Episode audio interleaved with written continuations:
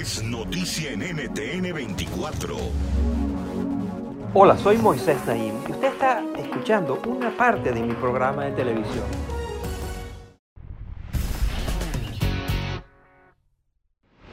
Mi invitado de hoy mantiene que las democracias constituyen el mayor experimento de nuestros tiempos. Pero ¿cuál es ese experimento? ¿Tendrán éxito las democracias o están condenadas a fracasar? Estas son las preguntas que se hace Yasha Monk y que yo voy a explorar con él. Monk se ha convertido en uno de los principales analistas políticos de estos tiempos.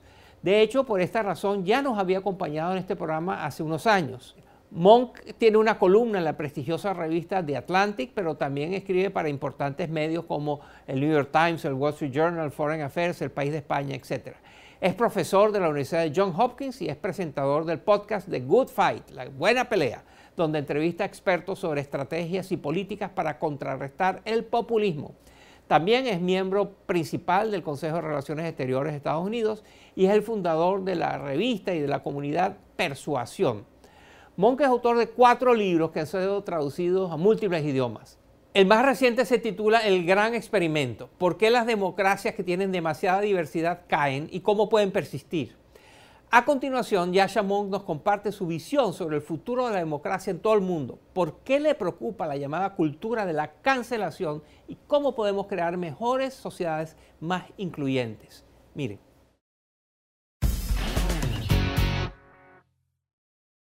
Bienvenido al programa, Yasha Monk. Always a pleasure to talk to you, Moisés. Tienes un nuevo libro llamado El Gran Experimento. ¿Cuál es ese gran experimento? Hemos tenido democracias relativamente diversas en el pasado que han sido caracterizadas por la dominación, la esclavitud y la exclusión. Hemos tenido democracias homogéneas que han funcionado relativamente bien. Pero lo que no hemos tenido son democracias diversas, entiéndase países en los que hay diferentes etnias y religiones, que hayan logrado tratar con igualdad a todos los ciudadanos. Eso es lo que intentan hacer muchas democracias en todo el mundo hoy, y es lo que llamó el gran experimento.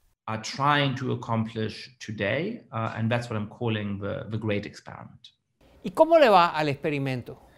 Um, I think it's a very difficult thing to make succeed. Creo que es muy difícil alcanzar el éxito en este sentido. He estudiado sociedades diversas en todo el mundo y tristemente muchas de ellas están caracterizadas por deficiencias como la fragmentación o la anarquía estructurada. Aún así, tengo un mensaje optimista. Hoy la mayoría de las democracias del mundo están lidiando mucho mejor con la diversidad que hace 50 o 25 años. Y creo que podemos seguir haciéndolo incluso mejor en las próximas décadas. En muchos países del mundo donde hay grandes cantidades de inmigrantes, muchos de ellos sin papeles, el rechazo a ellos, el promover políticas que vayan a limitar la inmigración es muy popular pero también aparecen políticos que están dispuestos a decir que, están, que van a aceptar inmigrantes. ¿Cómo está esa dinámica entre los políticos que están fomentando los rechazos a la inmigración y aquellos que dicen que hay que vivir con ella? I think when we look at what's happened in our politics in the last decades, Creo que cuando observamos lo que ha pasado en nuestra política en las últimas décadas, vemos que hay gente muy exitosa, tanto en la izquierda como en la derecha, que quiere dividir a la población. Argumentan que estamos profundamente definidos por nuestros orígenes étnicos o por el grupo al que pertenecemos. Estos emprendedores del conflicto existen en todos los ámbitos de la sociedad y a veces triunfan, pero también hemos visto triunfar a muchos políticos que se toman en serio los retos de construir una sociedad diversa y cuyos argumentos no son ingenuos. Estos políticos no dicen necesariamente que hay que crear sociedades cada vez más diversas.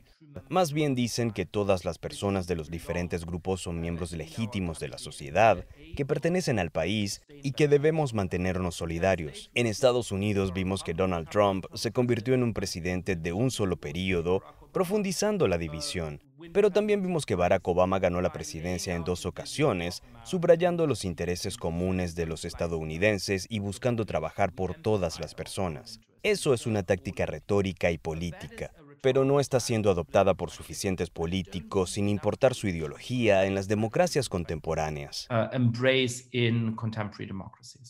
Durante los últimos 16 años, la organización Freedom House ha reportado que hay un declive global en la democracia.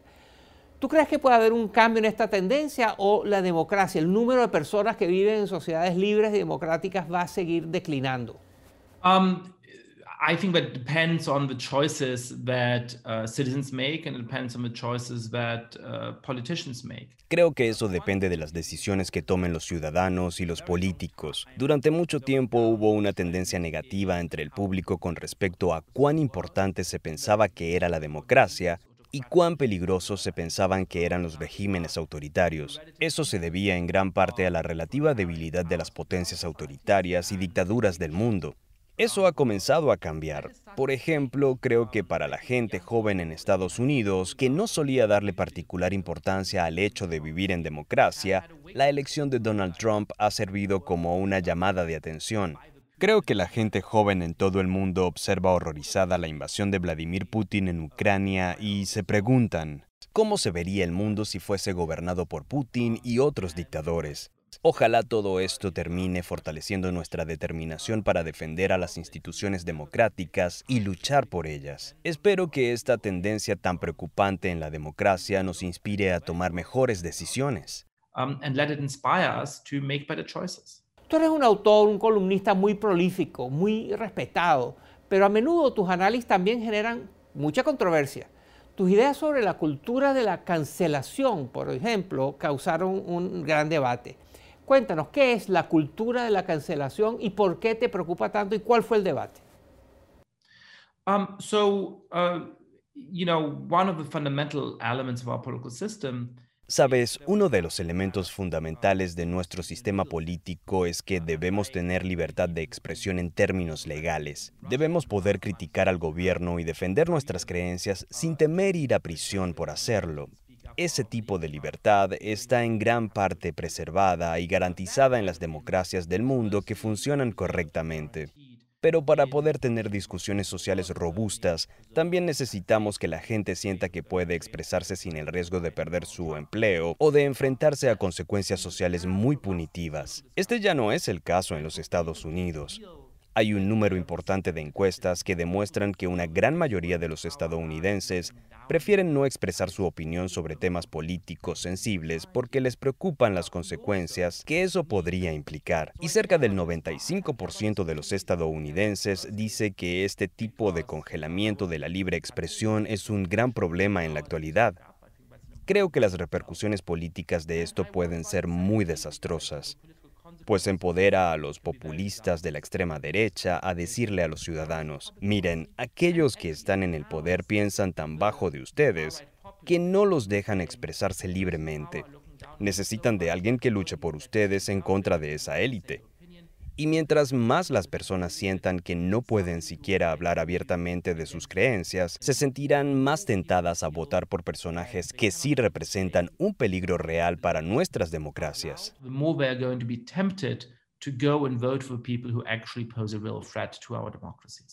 En el año 2020 fundaste una comunidad y una revista digital llamada Persuasión. ¿De qué se trata? I think that for a long time we have taken for granted the basic uh, philosophically liberal values.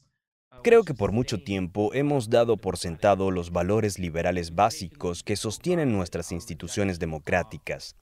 Hemos dado por sentado el rechazo a ese etnonacionalismo que considera que todas las formas de diversidad son peligrosas.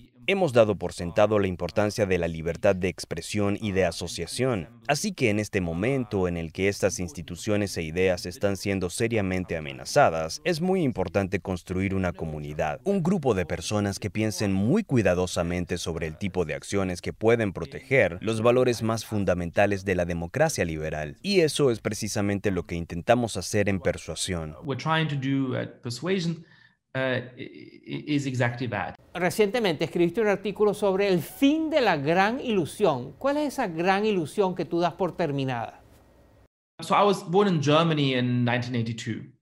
Yo nací en Alemania en 1982. Tenía siete años cuando cayó el muro de Berlín. Mis primeros pensamientos sobre la política coincidieron con el fin del comunismo y el comienzo de un periodo en el que Estados Unidos era el país más poderoso del mundo. Cuando comencé a utilizar la Internet como adolescente, la promesa era que esta tecnología conectaría a personas de todo el mundo para que nos entendiéramos cada vez mejor. Y cada año de mi vida, hasta que cumplí más o menos 20 años, más países se volvieron democráticos de los que se movieron hacia el autoritarismo.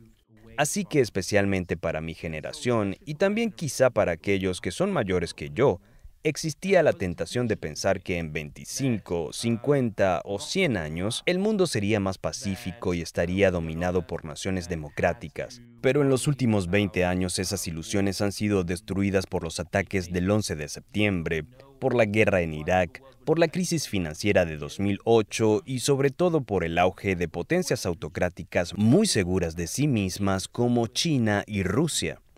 Es hora de enfrentar el mundo sin esa ilusión reconfortante por la que yo y muchos en mi generación nos dejamos llevar.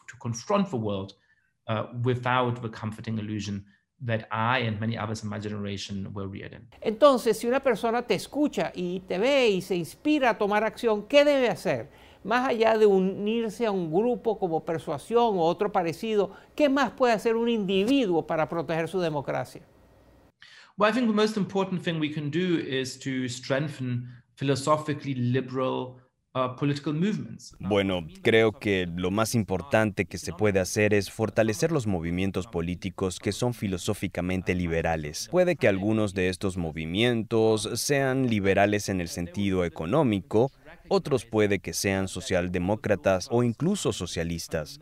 Pero lo que tendrán en común es que reconocen que a pesar de todas las fallas de nuestras sociedades, el derecho a la autodeterminación colectiva y a la libertad individual son valores fundamentales en base a los cuales debemos organizar nuestras sociedades.